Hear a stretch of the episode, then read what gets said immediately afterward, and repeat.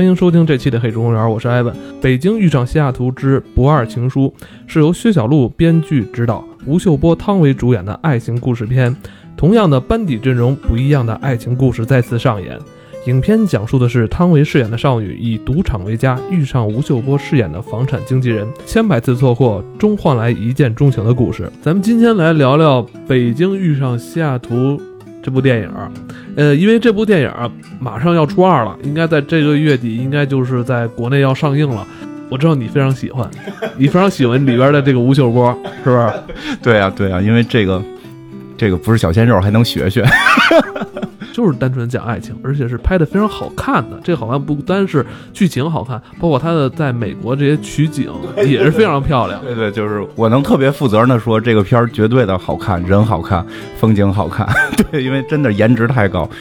对，反正二我会去，因为说实话，这个是因为有一些个人的因素，我肯定会去看。就是。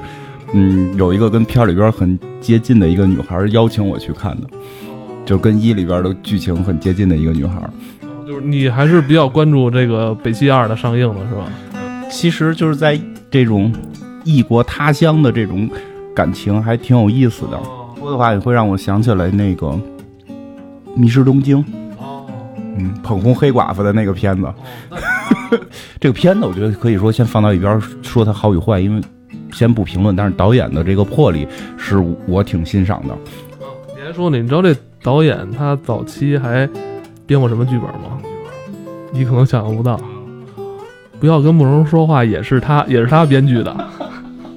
都有点怪怪的。其实说实话，我觉得这个导演的魄力是令我比较欣赏的，因为《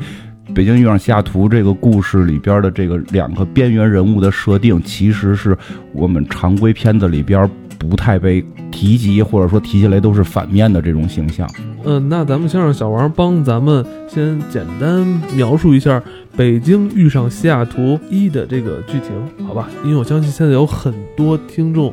可能曾经错过了这部佳片。呃，就是《北京遇上西雅图》这个片子，呃，最一开始呢，就是汤唯所饰演的这个文佳佳，她。作为一个怀孕应该有四五个月的一个孕妇吧，她就想偷渡到美国，然后她想拿到一个六个月的签证，拿到之后呢，她就可以在美国月子中心待待下来，然后把孩子生在这儿。一开始呢，我以为她是想要给孩子一个美国的国籍，很多人都是这个目的，所以一开始就先点了一下题吧，因为他在跟那个美国海关过关的时候那点儿就。呃，跟人家说，他来这儿呢，就是因为《西雅图未眠夜》这部电影，因为他对这个电影充满了憧憬，因为他相信真爱至上，所以他来到了这里。虽然说当时他是在胡扯，这个时候他飞到美国之后呢，就有一司机来接他，这个司机就是我们的男主人公吴秀波出现了。异国他乡，这个女人非常需要找到一个依靠，这也本身是他心里的最基本的诉求，是吧？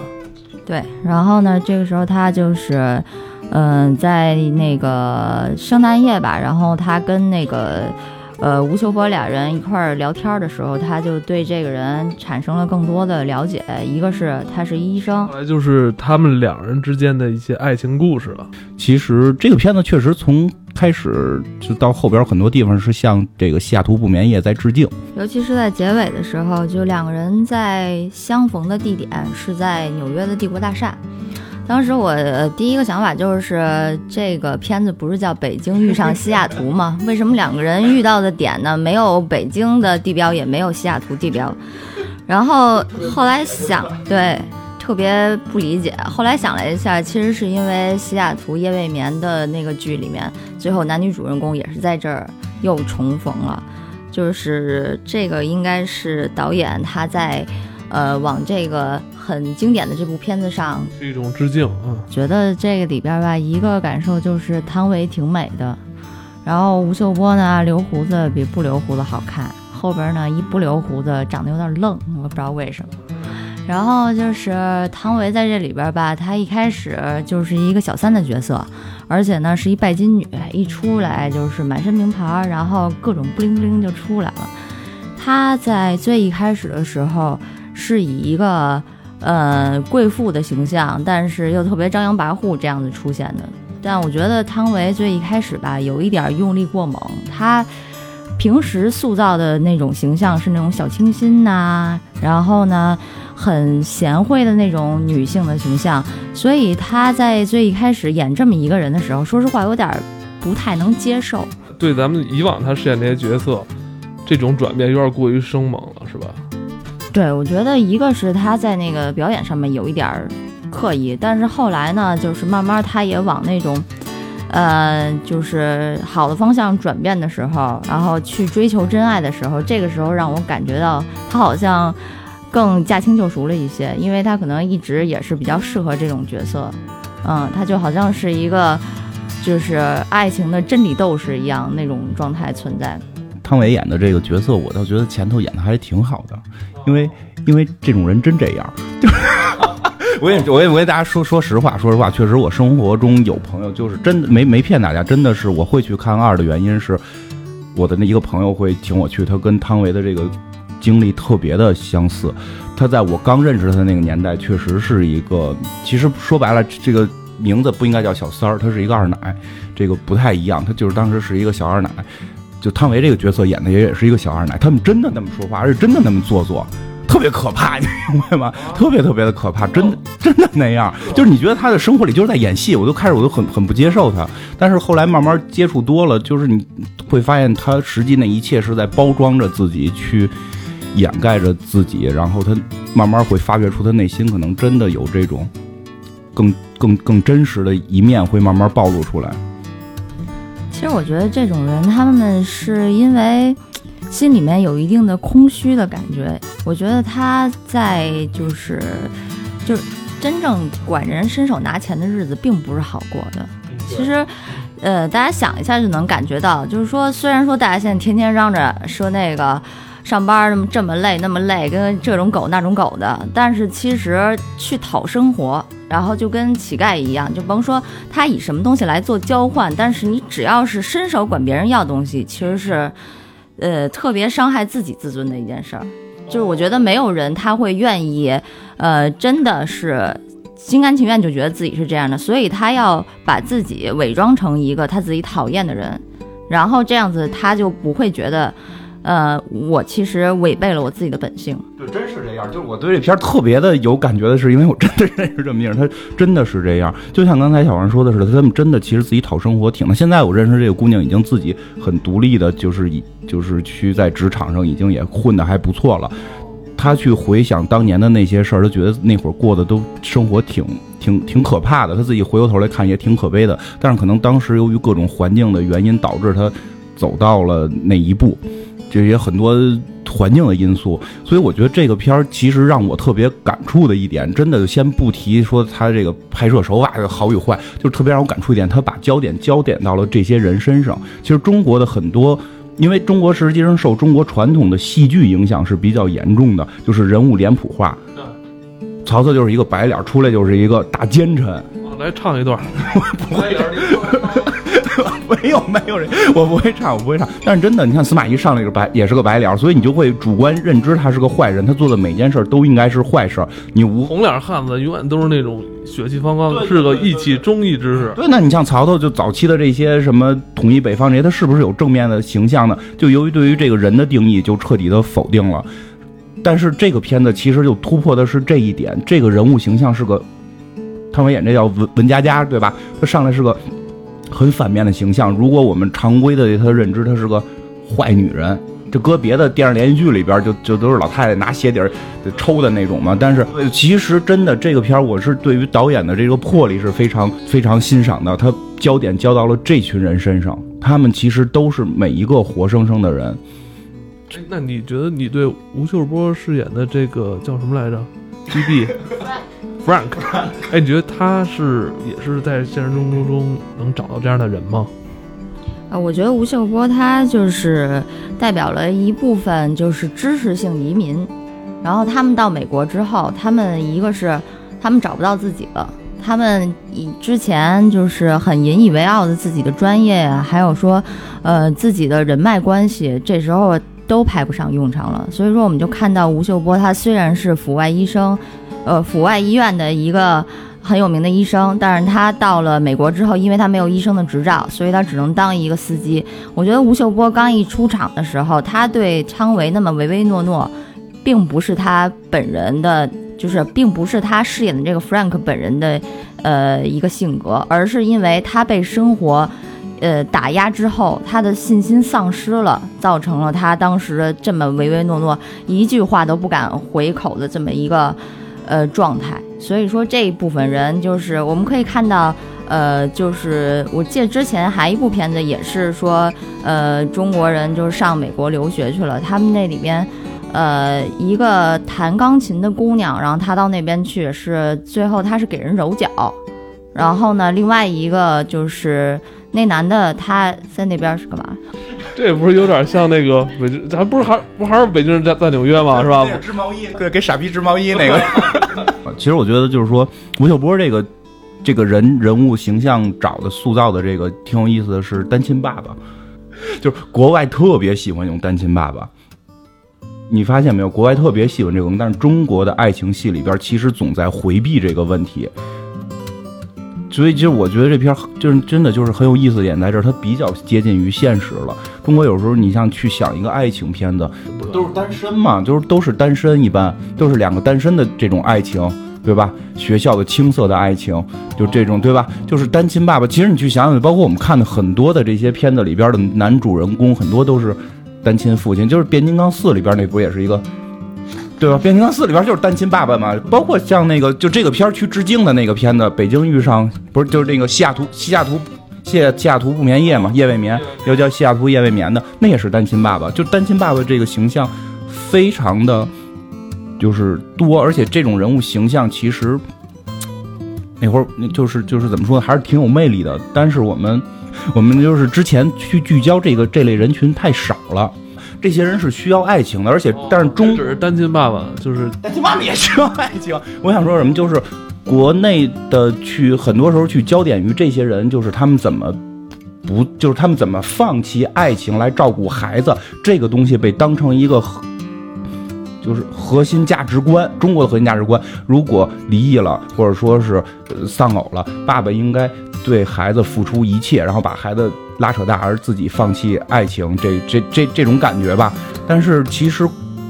欧美不太一样，所以这片儿我觉得挺有意思的是，它挺有欧美的思维方式的。对，欧美这小孩都是撺掇他爸再找一个。家族未未完业不就是他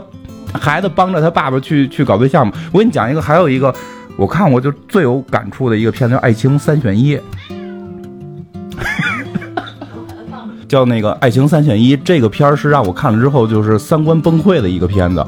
非常有意思。讲的是一个爸爸要离婚了，就是爸爸要跟妈妈离婚了，然后这个他们家的女儿就来跟爸爸，因为国外就是这个孩子会如果要离婚一边住几天嘛，因为当时处在分居情况，这个女儿就会去问爸爸，就是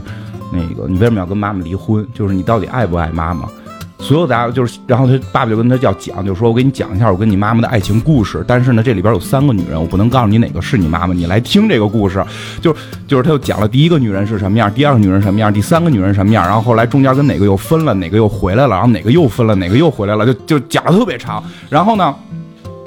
所有听完这个故事之后呢，就是。按我当时的思维啊，就觉得女儿一定是发现了爸爸还是爱妈妈的，然后促使妈妈跟爸爸又重新复合，然后重新结婚一个幸福的家庭。但是这个片子的结果不是，是这个女儿听到听完这个故事之后说：“我知道，就是第一个是妈妈，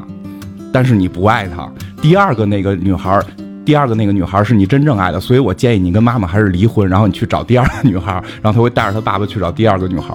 就是你你会发现，就是国外的这种思维是不太一样的。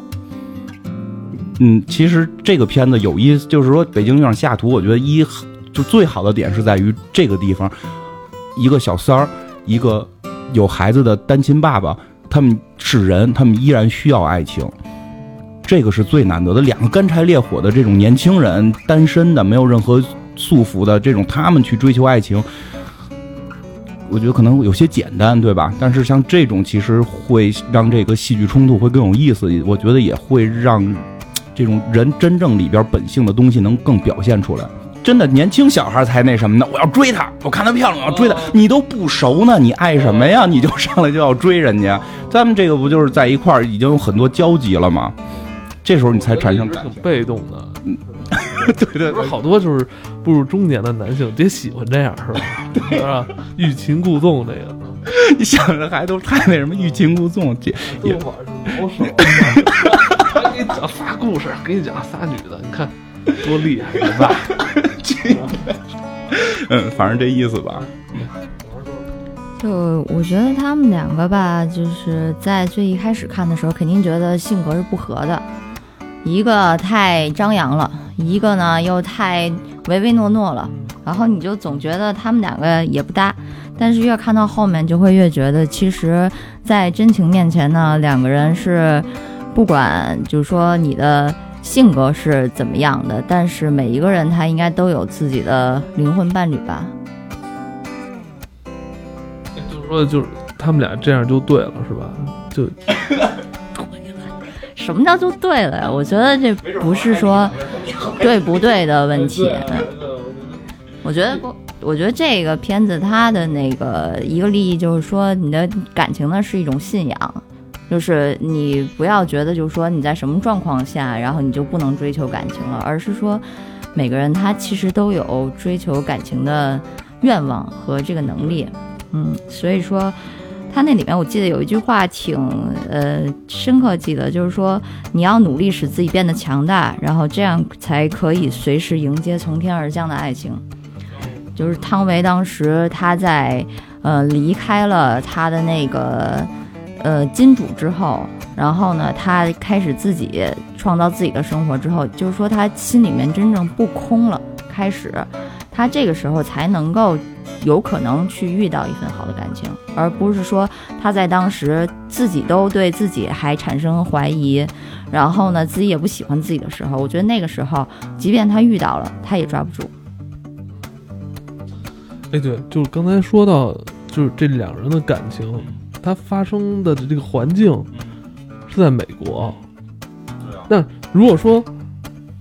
他们俩如果发生在北京，发生在。中国或者其他城市的话，你这有可能？群众肯定举报了，肯定朝阳群众肯定要举报，然后老太太的闲话都出来了。所以其实这设置挺有意思，在在美国，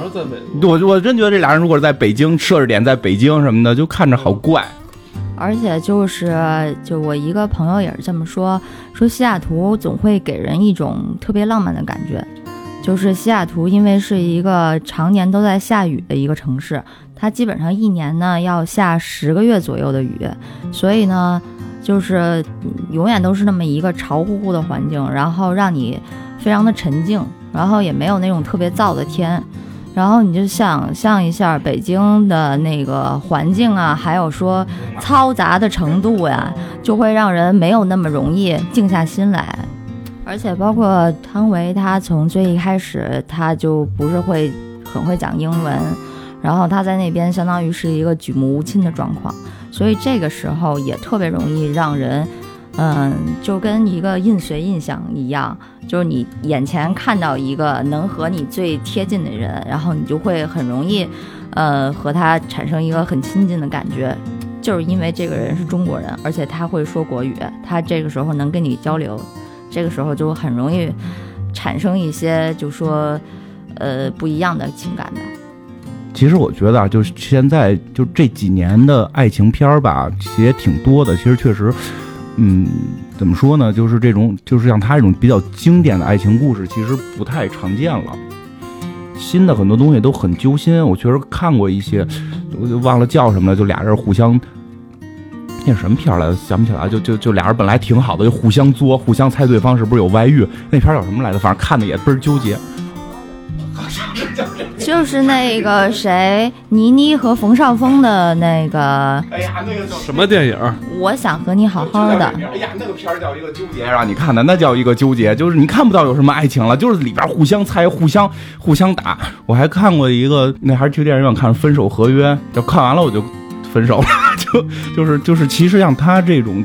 相对经典经典一点的，而且结尾相对好一点的，不知道为什么少了。什么偷走五年的记忆的那个，其实那片我觉得还不错。就偷走五年记忆那片，我真觉得前半部哪哪怕是前百分之七十五，我都觉得挺好的。哎，这么到结尾，最后女主角好像也要挂，就是最后也死了。然后那个分手合约最后也死，我不知道为什么他们最后结尾全都要落到这个女主角死了。因为他们就是，我觉得可能是不知道该往哪儿用劲儿，你知道，就是我觉得这是剧本上的一个硬伤。或者就是受了前一段时间很长时间以来韩国那些韩剧啊、韩国电影啊那种影响，就是女主啊永远就是要不然就是出车祸了，然后要不然就是呃各种绝症，然后这样呢才够惨，因为悲剧才能在人的心里留下一个深刻的印象，所以大家很普遍的采取了这样的一个结尾，而不是一个欢喜的结尾。这样可能说能给观众心里留下更多的心灵震撼，但是我们看完这种电影，我们高兴吗？我们不高兴。对，其实就真的是一种传统一点的爱情故事少了。其实刚才聊的一直在说，这导演就是就是片子里边特别多向《下毒不眠夜》这个片子去致敬嘛。其实就让我真的看这个片，让我回想起了我小时候看的那些爱情电影，其实都是这类型的，像《下图不眠夜》。还有叫什么《哈利遇上莎莉》，哦，那个，然后还有什么那个电子情书，不全是梅格瑞恩演的。小时候特别喜欢梅格瑞恩，就就是其实这一类结尾都会是好的结尾。其实刚刚你说到的电子情书，我就忽然想到那个《北京遇上西雅图二》，它的这个名字呢是不二情书。然后我一个是不是特别理解为什么是不二情书，然后我当时不二吧。有可能是独一无二的意思，的意思啊，我一直以为是不傻的意思。反正我第一个那个想到的就是安东尼写的那个陪安东尼度过漫长岁月里边那只不二兔子，然后他当时那个不二兔子就是说独一无二的陪伴他成长的一只兔子，是这个概念。然后呢，就是我觉得这个里边。因为现在的人很少，就是说再有情书这个东西的出现，现在人吧就很少再有人有这个心情或者有这个，呃兴致来写一封情书。回归感情的本真，就是要有一个互相猜的过程，就是你如果说。感情就是特别快，就像之前很流行的那种八分钟约会，然后大家就是坐下来八分钟，你你介绍一下你自己，然后我问一些你的问题，然后大家就看一下，迅速的决定一下，我觉得他配不配？我觉得这个是一种目前素食感情的一个。体现就是大家都没有时间谈感情，太累了。你像他们俩，你们他们俩，那吴秀波在那个这这影片里边四十好几了，他都不着急，你知道吗？有孩子了，对他不着急，那这可能也是影片这反映这爱情好看的地方，就是经得起时间折腾。但是现在好多人他不想折腾。就是这八分钟相亲吧，之前在那个一个日剧，就是《Love Shuffle》爱情洗牌里边也演了，那里边就是四男四女，然后他们互相抽卡牌，然后每个礼拜，然后每个人有不同的男女朋友，然后他们在这一个礼拜相处的时间当中，他们再感受一下对方到底是不是合适自己的人。因为当时最像换妻似的，对，有点那意思。因为那个日本其实这个社会就跟中国现在还不一样，但是我觉得中国社会已经慢慢走向日韩的那种趋势了，就是少子化，然后大家都不愿意结婚，也不愿意谈恋爱，尤其是对，尤其是 尤其是日本的一些我们所谓的草食男，现在就是他们。回家之后就愿意呃看看电影，然后那个玩玩游戏，然后也不愿意出门见人，也不愿意找一个男朋友。咱们现在还没发展到阶段呢，是吧？那那个你肯定不是草食，你就爱吃肉。对啊，不过说实话，就是确实刚小王说这个八分钟恋爱这种，其实在国内已经挺明显。虽然没有说夸张到八分钟啊，还来回换这种，但是大家对于爱情的，就是约嘛。约吗？约吗？约吗？有有女粉丝 冤枉？就是真就是，其实大家是不是对爱情的这种丧失爱的能力的丧失？丧失爱的能力。其实我经常是追求爱的能力。其实我经常会跟人聊一个话题，就是你们结婚的时候还考虑过是不是爱对方吗？其实不管是你的父母还是你的朋友，在聊这个话题时都会问，比如说你有一对象，他会问他漂亮吗？对你好吗？对吧？如果如果是是问是女方，不是咱们这代人父母不会问你爱他吗？对呀、我操！然后女如果是女女方父母就会问他挣多少钱，对吧？家里有车有房吗？其实不光是父母这么问，你的朋友也会这么问。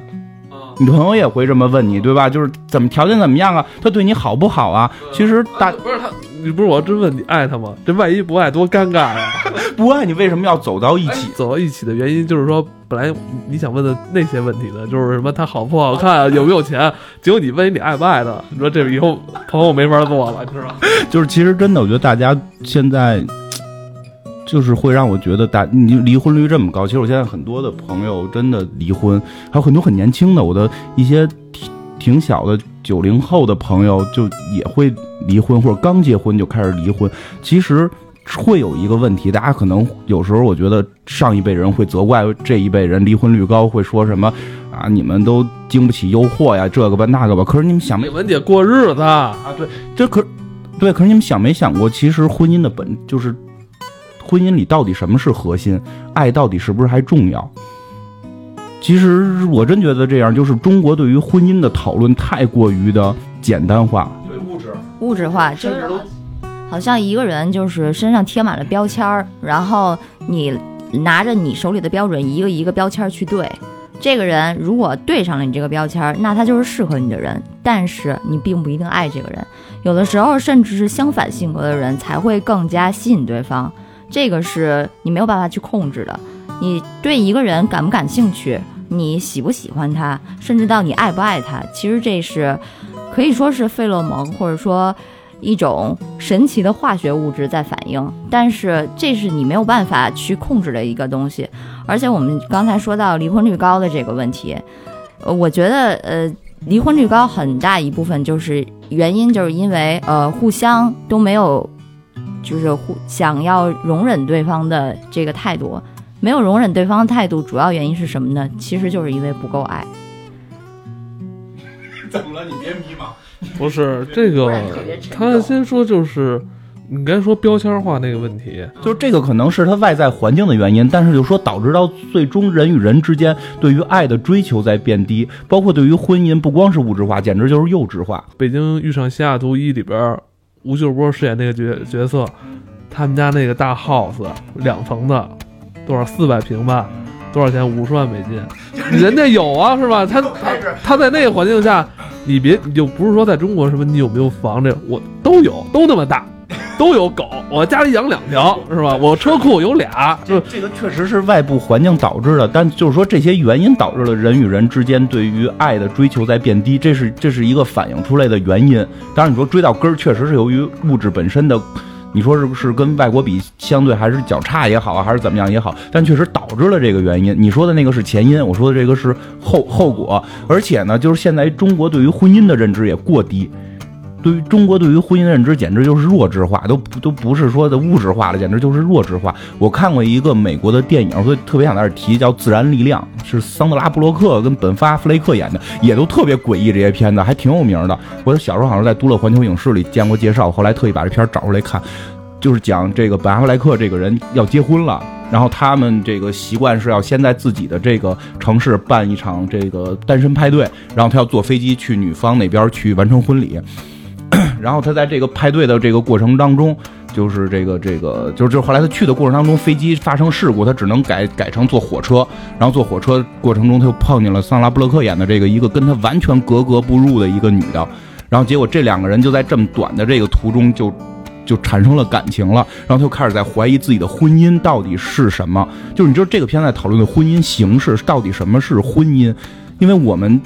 父母给你的灌输就是能一块儿过日子就行了，然后在一起那个互相容忍就行了，然后那个结了婚就就这么着了，这辈子就这样了，对吧？其实那个片讨论的会更深，从头到尾那个片就就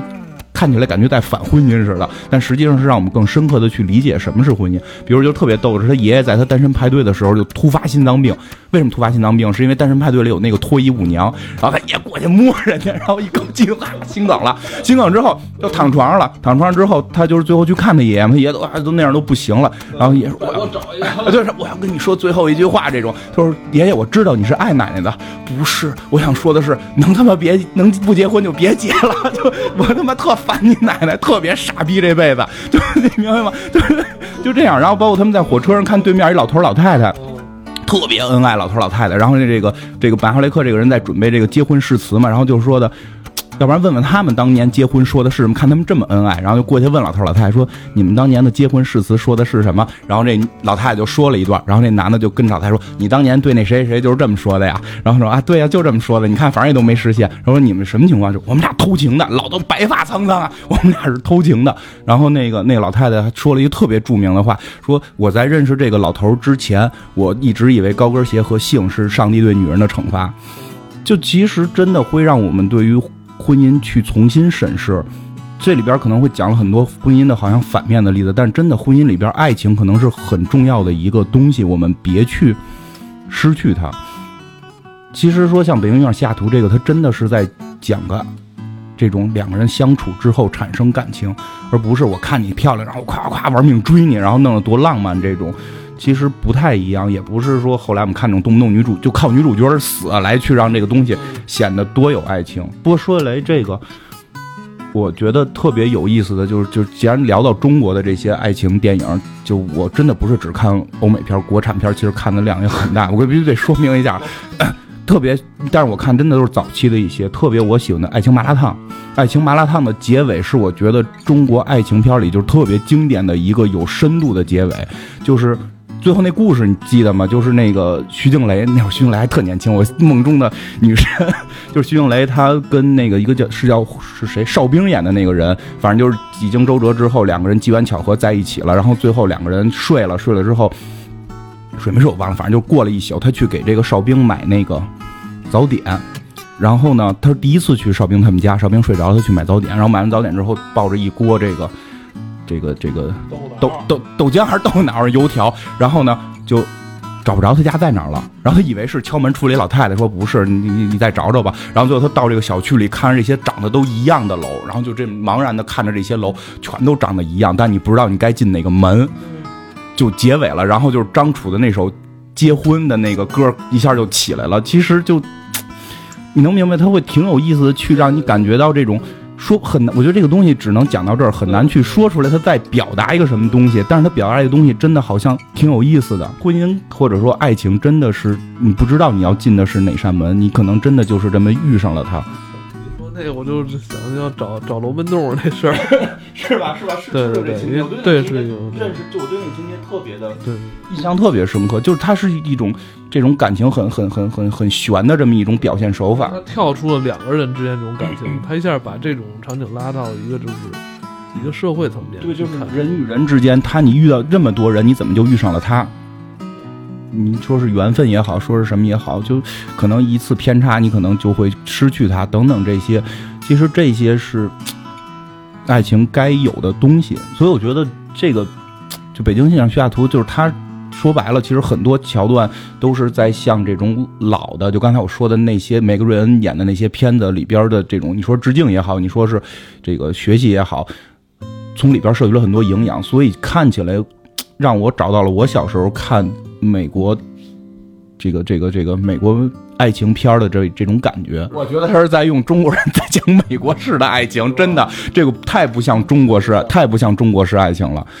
太不像中国式爱情了。这而且他放的这个环境是在美国的一个城市里边，对，他可能觉得放在中国是有难度的哈，这个绝对绝对有难度，就是这这是那刚才跟你说，就我，而且这导演不是刚才说了吗？嗯。他在中国拍就是不要跟陌生人说话，哎，这是他早期编的剧本吗？对对，真是这样。就我对，就他是不是在他眼里就是说，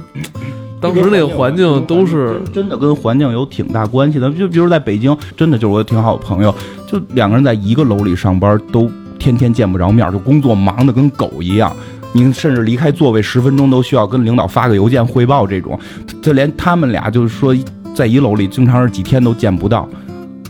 你不觉得真的这个距离比北跟北京西雅图一样远了吗？你看北京一样西雅图里，最后那个文佳佳是回回国了，然后那个吴秀波演那个 Frank 还在美国，然后隔了一段，然后两个人又机缘巧合的在纽约相见，就 还挺有意思嘛。当然，那个他机缘巧合是因为两个人当年都对那个帝国大厦是有一个情节在的，就是他们都说过要去那个地儿。就是我觉得还有一个挺出彩的角色，就是婚纱店里边那个小 gay，那个导购，嗯、他一出来之后吧，就是大家都会心一笑，因为每个女人都需要一个 gay 蜜嘛，就只有他能够正确的说到你心里，而且他的称赞，然后会让你觉得特别到位。呃，我就想起来那个《欲望都市》里边那个 Charlotte，然后她有一个那个 gay friend，然后那个他们两个就经常一块儿互相吐槽，然后夏洛特就跟她吐槽她男朋友，然后她那个 gay 蜜也跟她吐槽她男朋友，他们两个就是有一种就是很微妙的一个平衡感，就是两个人在一块儿的时候怎么互相吐槽也不会显得就是说，因为。当女性朋友之间互相吐槽的时候，有的时候是有一种炫耀成分存在的，就是说我找到了这样的男朋友，或者说是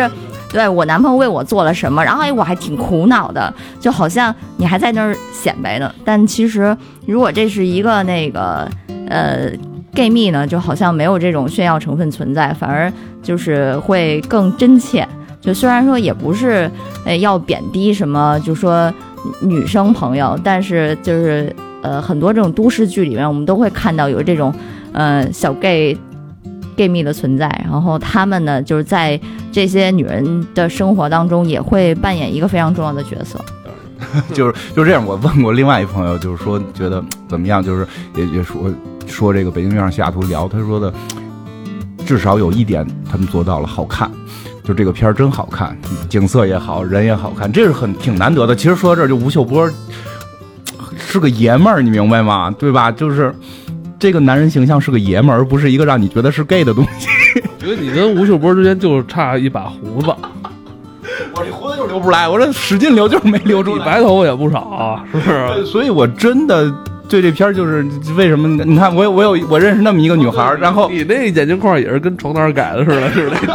他那也是，是吧？是吧？对对对，就吴秀波这个形象，这个年他演的这人的年岁，我会更容易 get 到的那些有了一些沧桑之后的那种感觉，而且是个就很男性化的这种这种有魅力的男人。其实我觉得这是也挺大一个亮点，就是大家都觉得吴秀波好看。OK，我真觉得这种男人好看，拿出去拿到国外去，你说这中国男人，我觉得对对吧？对吧？真的是，我觉得挺长脸的。好男性朋友看完之后觉得好看，反正女性朋友觉得 那那么多包儿，是不是也挺烦的？对啊，他那个动不动就收爱马仕，这个很多人就是，嗯、在这个时候会心里起一些涟漪吧。而且就是，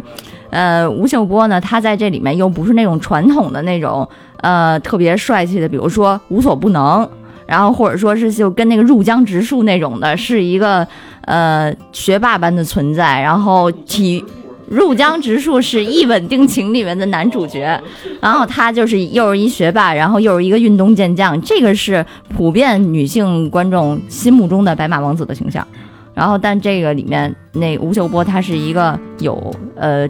可以说中年危机的一个中年男人。然后呢，他虽然对有孩子，然后他还虽然说他比较帅，但是呢，呃，可以说没有接近白马王子那种帅，然后没有接近小鲜肉那种帅。反正那个形象塑造的挺好，我喜欢，我喜欢大叔嘛，你说还你多塑造点这种形象，我们还能有市场。你老整天给我整天小鲜肉，我这个岁数已经过去了。我多在女我我我支持这种片子，多在女性观众里塑造一下大叔的这种暖男形象嘛。嗯，不过就咱们咱们其实可以，虽然说二要上了也没看吧，二马上要上映了，而且这次，呃，二的阵容主主主要阵容啊，这个导演还有两位主演，呃，班底没变，但是剧情换了。哎，这我觉得还挺有意思的，因为一开始他说要初二的时候，我我以为是不是我以为是连呃是吧他？们俩怎么再分呢？对啊，是不是在美国俩人也是不不行，又又分开了，就还得再折腾折腾。就一看不是，就是讲的是一个，好像这个汤唯饰演这个角色是是是在澳澳门那个赌场工作的哈。完了，吴秀波好像是一个什么洛杉矶中介，完了俩人在这个澳门产生，是不是有有一些新的爱情故事？反正这个反正又是不在中国大陆，嗯，对对对，说的好像，哎呀，这个爱情嘛，你们也不在大陆，其实就是我我觉得这样，就是其实我真的能看出来，这个导演实际上真的是想立志于。去回归八十年代、九十年代美国爱情片的这个风格，像刚才我们聊到《下图不眠夜》和这个《电子情书》，男女主角就没换，对吧？这两个戏也是不连着，但男女主角是一样的。然后《沙里哈利遇上沙里》，女主角没变，男主角变了。其实，哎，对，真的说是《哈利遇上沙里》，其实挺也挺推荐大家去看看。我特别喜欢这片儿，讲的是两个人十年之间的这个，不是恩恩怨怨，不是恩恩怨怨，两个人之前就是萍水相逢，然后。互相搭个车，然后斗斗嘴炮，然后这种，然后一方有女权，一方觉得就是反女权，然后就这么斗，然后后来就是十年间断断续续的偶有联系，然后演了十年，最后两个人忽然发现喜欢对方，两个人也一个离婚，后来一个这个分手，这种，就他我觉得有点是要回归，想回归那个状态，更想回归那个状态，所以《下图不言二》的这个两个人物没换。你看，就那会儿，就是梅格瑞恩已经被评为美国甜心了，就是美国爱情片的代表。就只要爱情片，就是他演。男主角换，但是大部分也就是来回来去那几个。就就他可能是想这么塑造，但是我也持观望态度。就是现在的中国浮躁的气氛和这个这个本土的营销的这些东西，会不会能把这个东西立起来？其实不好说。但是我希望他是能立起来，因为至少他是在讲一个不死人的爱情故事。然后呢？爱情故事听着像一个科幻似的。因为真的，之前那些老死人，我真的觉得那个五年记忆丢了那个故事特别好。妈，最后给你玩一个住院，就特受不了让人。然后，而且我相信他这个，这样你说是比较，你说古典爱情回归也好，还是说什么，它是一个单纯的爱情电影，不像咱们之前这两年看到一些爱情电影吧，说是喜剧不是喜剧，一大帮人演的跟大杂烩似的那种，就是跟家有喜事似的，就是。就特乱七八糟的，我觉得很有还有很多爱情故事是愿意，就中国爱情故事是愿意去，这个没错啊，这个没错，但就是说，我觉得有点量大了，就是去回归我们这代人上学的时候的那个青涩的那个状态，那个其实还有的时候会挺有感触，那个时候会挺有感触，但是我觉得多了太多了。其实我始终提倡的就是多元化是。多元化就是多元化最好，至少这个是是一个多元化的东西。包像是呃，好像我们一在拍这种，尤其是跟爱情啊、剧情片这种时候，老是要去回忆。对，就跟他那回哪，就是好像就是说，哦，我突然发现我曾经有一段感情 失去了，我现在要找回它。其实我觉得跟社会环境和这些创作人员的状态都有关系。创作人员来讲，他们去想自己的爱情，其实可能都是发生在。学生时代，再之后就是为了功名，为了利益，爱情只能是以前的。其实这真的是一个，我觉得是一个原因。因为就像刚才讲的，就是大陆本身就缺少这种爱情的环境。而且我觉得也是因为创作人员觉得校园时期那种爱情能够引起观众的共鸣。对，这个是哦，因为因为都说嘛，像你刚才说的，呃。大学一毕业，上班之后一相亲，父母一问，他们家干嘛的？有钱吗？哦，行好，俩人结婚了，可能他们的爱情到这儿就结束了。对呀，包括你看，我们现在看很多电视连续剧，像你上回说的似的，只要中国一拍这种青春电视连续剧，总是婆媳关系啊，就来回来去，就我真觉得年轻轻的就结了婚之后就没有爱情，就是开始处理婆媳关系，他们来不及的那种。对对对，实际挺缺失的。就挺清楚，包括还是最开始说的导演的这个这个创新的这个大胆程度，这可能不是所有人能去接受的。包括这回二，他好像不是关注的是个赌徒嘛？关注的是个赌徒，哎，这让我一下又想起了，就看到这效果，一下又想起那个是尼古拉斯凯奇演的那个离开赌城，离开拉斯维加斯嘛？就就你看，他总关心这种边缘的小人物，其实这个是。挺有意思一点，包括就是我们看很多爱情剧，后来就动不动就是嫁进豪门，对吧？就那个就那个奋斗那个，也确实有一部分片子就是给你往那个台湾跟那个韩国那路子来，就他就是他完全可以好好讲讲这个，他好像是不会讲还是怎么着，他不好好讲利益驱使吧，利益驱使，因为你讲这种灰姑娘的故事会有意思，甭管是男版灰姑娘还是女版灰姑娘，或者说你讲一个人死掉的这种故事会比较。简单或者说吸引眼球。其实像这种两个小人物，这回好像一个是赌徒，一个是房房产中介，反正也不是多有钱的主，就其实就是小人物。这种小人物的真实的爱情，我觉得反正算挺期待他能够再次打动人吧。真是还是你还是有所期待的啊。因为是小人物啊，对不对？我就感觉我家家豪门是没戏了。不是小人物，你现在是知名的影评人了，已经。对我加微了，我的 微博加微了。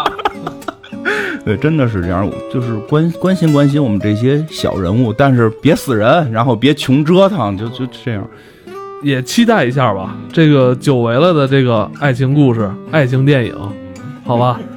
那个应该是应该在这个月底应该就在上映。三上映之前，在《美队三》上映之前，各种片都摄取一下，别像那个，就以前我们听摇滚音乐的那个 CD，就磁带听，就每首歌造一首，然后换一首嘛，对吗？我肯定会在看《美队》之前去看这个，先让自己的这心情先平稳下来，之后有一个更大的爆发。那好吧，那咱这期就先聊到这儿，好吧？嗯，好，拜拜，拜拜，大家再见。